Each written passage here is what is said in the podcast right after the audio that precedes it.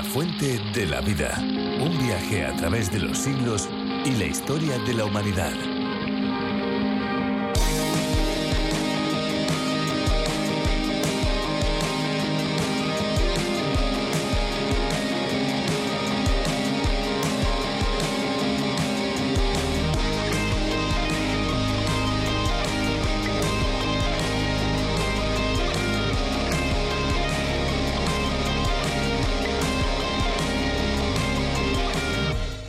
De coco es el líquido que está dentro de la fruta del cocotero llamado cocos nucífera. Es un líquido blanquecino muy sabroso que está siempre en contacto con la pulpa. Casi siempre es transparente, no lechoso, sino muy fluido y proporciona muchos beneficios y propiedades. Como bebida es excelente para la salud de todas las personas. Hola, ¿qué tal amigos? Bienvenidos una vez más a la Fuente de la Vida. Soy Esperanza Suárez y junto a Fernando Díaz les presentamos este tiempo de descubrimiento de un libro que ha cambiado la historia de miles y miles de personas. Así es, Esperanza, un libro singular que es una verdadera biblioteca en un solo volumen. Hablamos de la Biblia, el libro de los libros, la palabra de Dios revelada a nosotros. Cada programa lo iniciamos con cosas curiosas sobre el agua, también tenemos música, como siempre una exposición bíblica, que podríamos decir que ese es el plato fuerte, y nos gusta tener un contacto cercano con ustedes. Y aquí estamos, una vez más, para acompañarles en este tiempo de reflexión. Y lo vamos a hacer junto a Virgilio Bagnoni. Efectivamente, Virgilio Bagnoni es el encargado de adaptar el programa original a través de la Biblia del teólogo John Vernon Magui. Así que pueden disfrutar la versión originalmente para España, pero que se puede escuchar en cualquier lugar del mundo en esta aldea global que es Internet. Pues más de 80 países aprenden día a día del libro de los libros mediante este curso y España también es parte de esta lista gracias a la traducción y adaptación realizada por Virgilio Bagnoni. Ahora ya vamos a disfrutar de un tiempo de música y a continuación seguiremos descubriendo la palabra de Dios.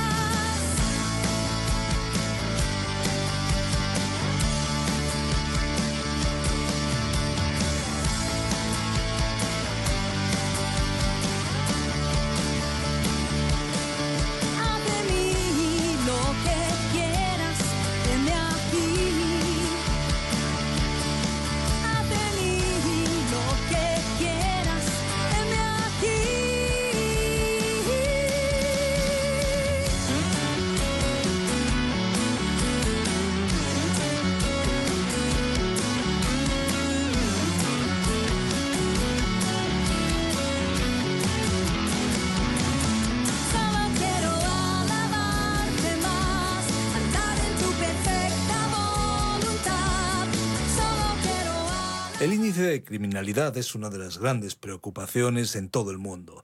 Los ladrones, asesinos, estafadores y demás personas que actúan al margen de la ley provocan miedo y angustia en la población que quiere vivir en paz. Uno de los principales motivos que ayudan a que haya personas que hacen esas cosas es la impunidad. En muchos lugares llevan a cabo sus acciones con la confianza de que no serán jamás atrapados y que si eso pasara, luego pues no serían condenados severamente. Si nos referimos al plano de la espiritualidad, pues probablemente pensamos igual cuando pecamos, actuamos mal y argumentamos esta situación, esta cosa, Dios no lo ha visto y claro, tampoco hará nada. Gran engaño, porque a Dios no le pasa nada desapercibido. Efectivamente, Él conoce nuestros corazones y nuestros pensamientos, y en los capítulos 14 al 16 de Ezequiel veremos lo que Dios piensa del pecado. Sí, la palabra pecado, ese término que ya prácticamente ha sido quitado del diccionario o por lo menos del vocabulario común y es necesario saber lo que la palabra de Dios nos indica al respecto.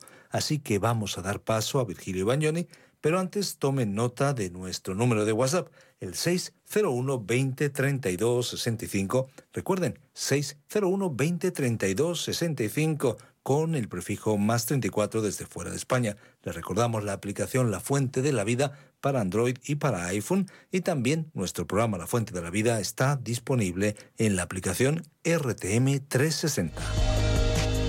La Fuente de la Vida. Nuestro pasaje bíblico de hoy se encuentra en el libro de Ezequiel desde el capítulo 14, versículo 1, hasta el capítulo 16, versículo 14. El capítulo 14 está dividido en dos secciones principales.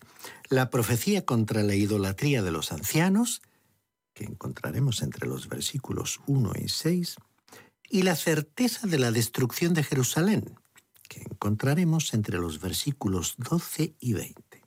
Ambas secciones se iniciaron con la frase, y vino a mí palabra del Señor diciendo. Veremos que en este capítulo el Señor continuó bosquejando el motivo por el cual Él juzgó a la ciudad de Jerusalén de la manera que lo hizo. Y lo importante será comprobar que los principios que se expusieron en este capítulo 14 están operativos también en la actualidad. Porque Dios aún juzga a las naciones. Vamos pues a considerar el primer párrafo titulado Profecía contra la idolatría de los ancianos. En estos versículos Ezequiel llamó a los ancianos de Israel para que se arrepintieran. He observado por toda la Biblia, en el Antiguo y en el Nuevo Testamento, que el arrepentimiento es el mensaje de Dios para su propio pueblo, es decir, para aquellos que profesan pertenecerle. Así que el mensaje de Ezequiel aquí sería arrepentíos y volveos a Dios. Veamos lo que ocurrió en el versículo 1 de este capítulo 14 de Ezequiel. Vinieron a mí algunos de los ancianos de Israel y se sentaron delante de mí. Al parecer mostraron una apariencia de piedad y fingieron que estaban dispuestos a escuchar al profeta. Ahora, en los versículos 2 y 3 tenemos lo siguiente. Y vino a mí palabra del Señor diciendo, Hijo de hombre, estos hombres han puesto sus ídolos en su corazón y han establecido el tropiezo de su maldad delante de su rostro. ¿Acaso he de ser yo en modo alguno consultado por ellos? Era cierto que ellos no habían hecho ídolos, pero el Señor dijo, estos hombres han puesto sus ídolos en su corazón. Sansón también era un hombre que fingía ser un hombre de Dios y el Espíritu de Dios vino en algunas ocasiones sobre él. El Espíritu Santo y no su cabello fue el secreto de su poder, pero llegó un día en que pretendió luchar y fracasó, porque no sabía que el Espíritu de Dios se había apartado de él. Había continuado jugando con el pecado y al mismo tiempo queriendo ser un hombre de Dios. ¿Cuántas personas que profesan ser cristianas hoy están jugando con el pecado y piensan que pueden salirse con la suya? Estimado oyente, nadie puede evitar las consecuencias del pecado. El castigo es inevitable. Muchos cumplen las formalidades y ritos de la religión, manteniendo una fachada falsa. Pero realmente tienen ídolos en sus corazones. El Señor le dijo a Ezequiel que estos hombres eran falsos. Fingieron querer escuchar su mensaje, pero no le prestaron atención en absoluto. En cuanto el profeta les diera la espalda, le criticarían. Y el mensaje divino continuó en el versículo 4 que dice, Háblales por tanto y diles, así ha dicho el Señor Dios, cualquier hombre de la casa de Israel que hubiere puesto sus ídolos en su corazón y establecido el tropiezo de su maldad delante de su rostro, y viniere al profeta, yo el Señor responderé al que viniere conforme a la multitud de sus ídolos.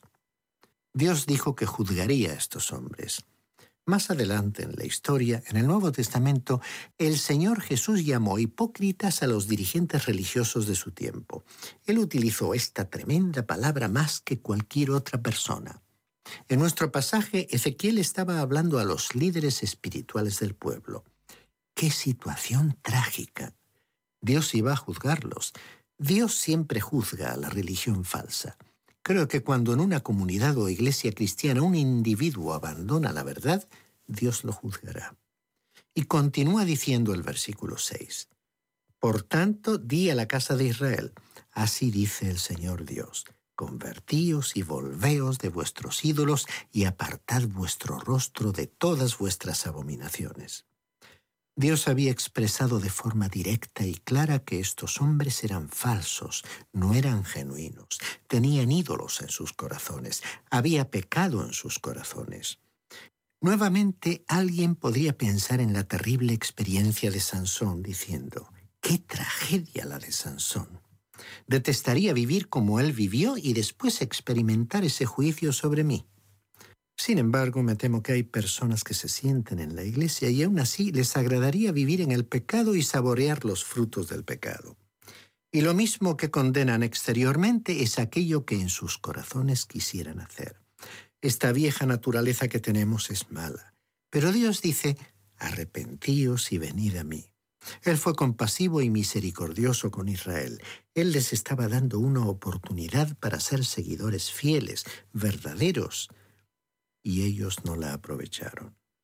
Y llegamos ahora a un párrafo que nos hablará sobre la destrucción definitiva de Jerusalén. Los profetas falsos estaban aún corriendo la voz de que Dios perdonaría a Jerusalén librándola de la destrucción, porque era su ciudad, la amaba y había dicho que su mirada estaba sobre ella. Podrían citar muchos pasajes de las Sagradas Escrituras al respecto. Hoy es posible citar uno o dos pasajes aislados de la Biblia para apoyar una falsa doctrina. Sin embargo, uno no puede tomar un versículo aquí y otro por allí, sino que debe mirar a la totalidad del panorama presentado en la Biblia. Y cuando así lo hace, uno no podrá apoyar teorías falsas.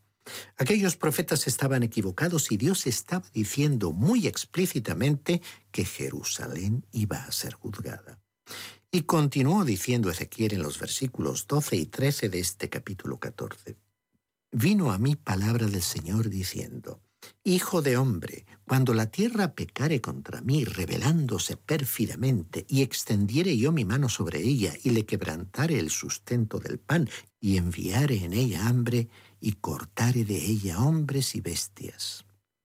Fue como si Dios le hubiera dicho a Ezequiel, la ciudad es rebelde, se ha rebelado continuamente contra mí. Les he dado ocasión de volverse a mí, pero no lo han hecho. Dios estaba hablando claramente y estaba hablando en serio. El juicio era inevitable. Escuchemos cuán serio era. Leamos el versículo 14. Si estuviesen en medio de ella estos tres varones, Noé, Daniel y Job, ellos por su justicia librarían únicamente sus propias vidas dice el Señor Dios. Si Noé hubiera estado en la ciudad de Jerusalén, dijo el Señor, no lo habrían escuchado. Simplemente imaginémonos qué advertencia habría sido la presencia de Noé para esas personas. Pero la gente del tiempo de Noé no creyó en su mensaje y el pueblo de Jerusalén tampoco le habría creído si él hubiera estado allí. Nos sorprende la excitación que algunos han demostrado por la búsqueda del arca de Noé. Puede ser que algún día lo encuentren, pero permítanos formularle esta pregunta. ¿Cuántos creyentes cree usted que produciría su descubrimiento? Si Noé en persona estuviera hoy aquí, se le calificaría como extremadamente conservador, anticuado y fuera de época. Y así como no habrían escuchado a Noé, tampoco habrían prestado atención a Daniel. Sin embargo, el rey Nabucodonosor escuchó a Daniel. ¿Y qué tributo fue ese para Daniel? Allá en el palacio del primer gran gobernante mundial, Nabucodonosor, estaba Daniel. Los babilonios conocían a Daniel y sabían que era un hombre de Dios.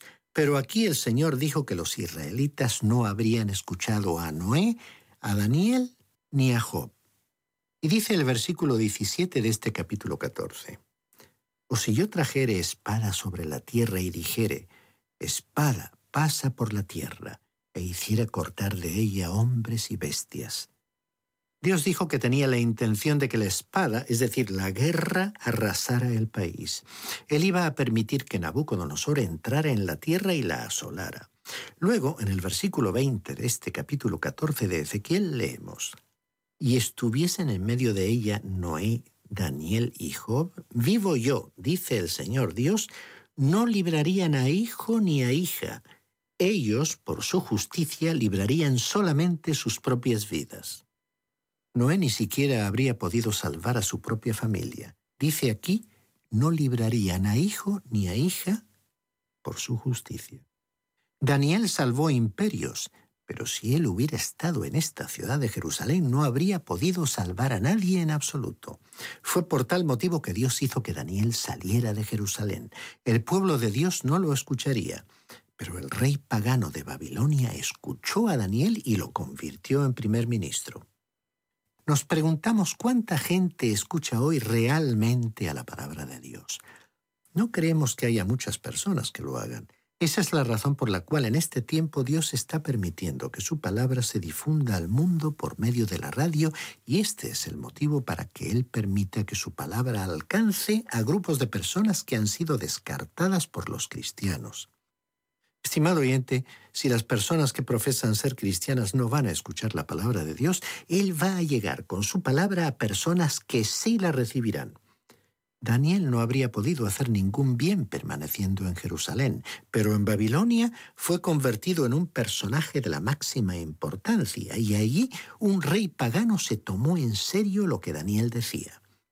Estimado oyente, Dios va a permitir que la gente que está dispuesta a escucharle escuche el mensaje del Evangelio.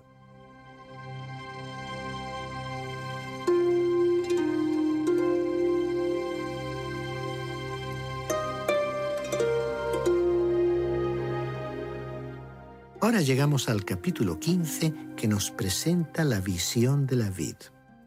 Este capítulo es la parábola de la vid que no produciría fruto. La vid es en la Biblia una de las figuras de la nación de Israel.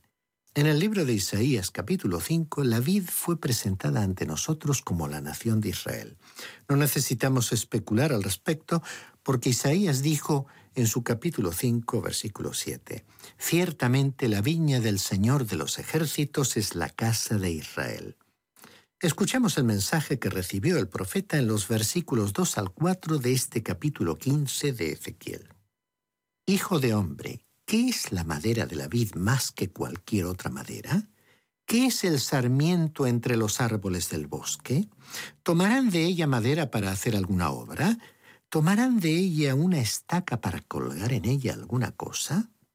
He aquí es puesta en el fuego para ser consumida. Sus dos extremos consumió el fuego y la parte de en medio se quemó.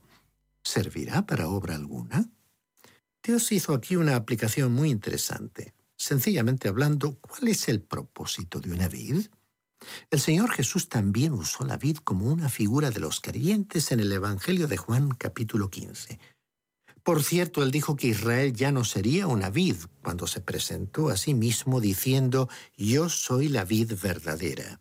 En este capítulo de Juan el Señor Jesús no estaba hablando sobre la salvación, pero preguntémonos otra vez, ¿cuál es el propósito de una vid? La vida de hacer solo una cosa, producir fruto y nada más. Aquí no se está hablando del valor de la madera de la vid, si uno encargara a un carpintero que le fabricara muebles de la madera de la vid, éste se sorprendería y le respondería que esa madera no es apropiada para nada semejante.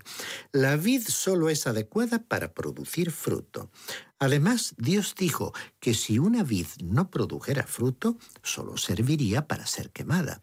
En el Evangelio de Juan, capítulo 15, el Señor Jesús dijo que si un creyente no producía fruto, no perdería su salvación, pero sería removido del lugar en que se produce el fruto.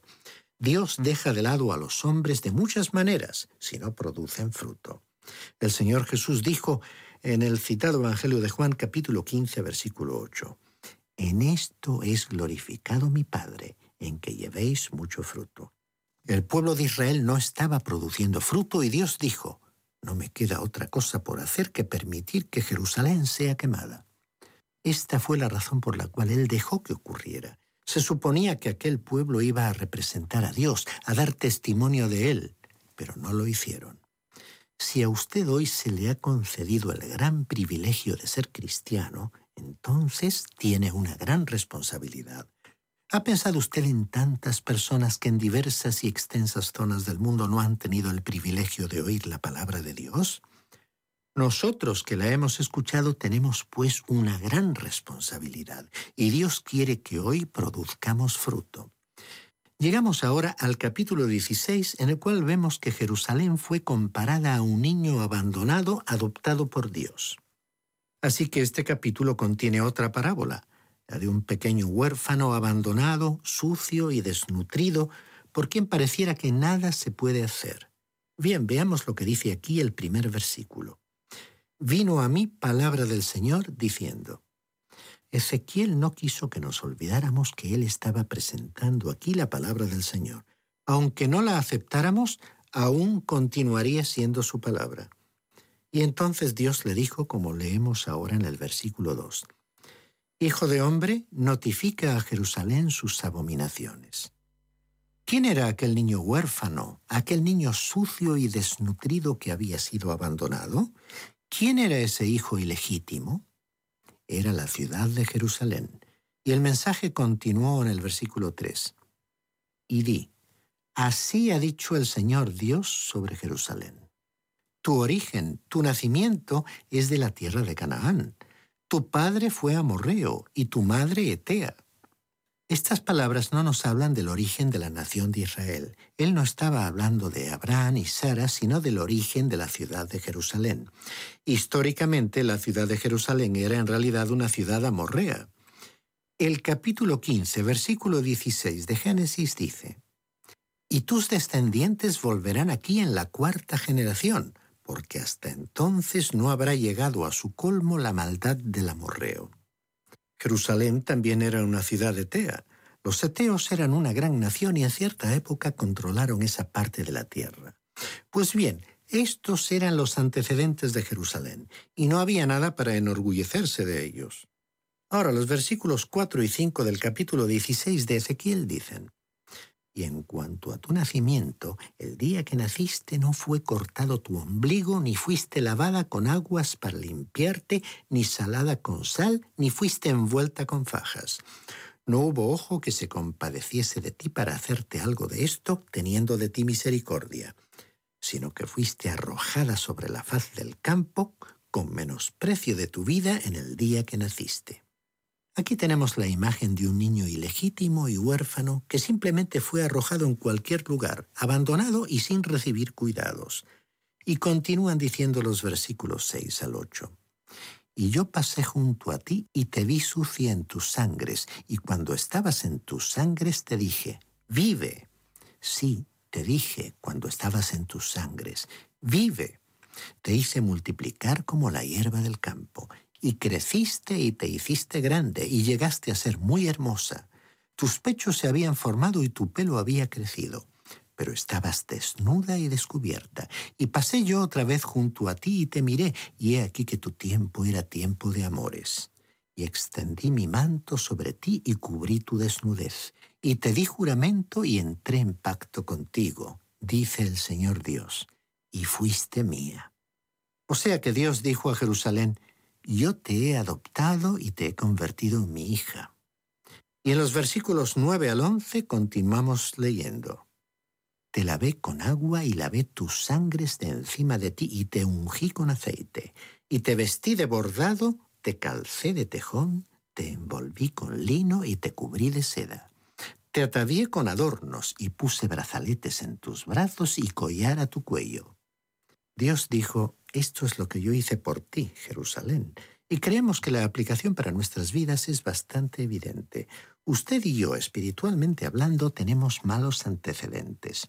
Adán y Eva se convirtieron en pecadores y usted y yo fuimos nacidos en maldad.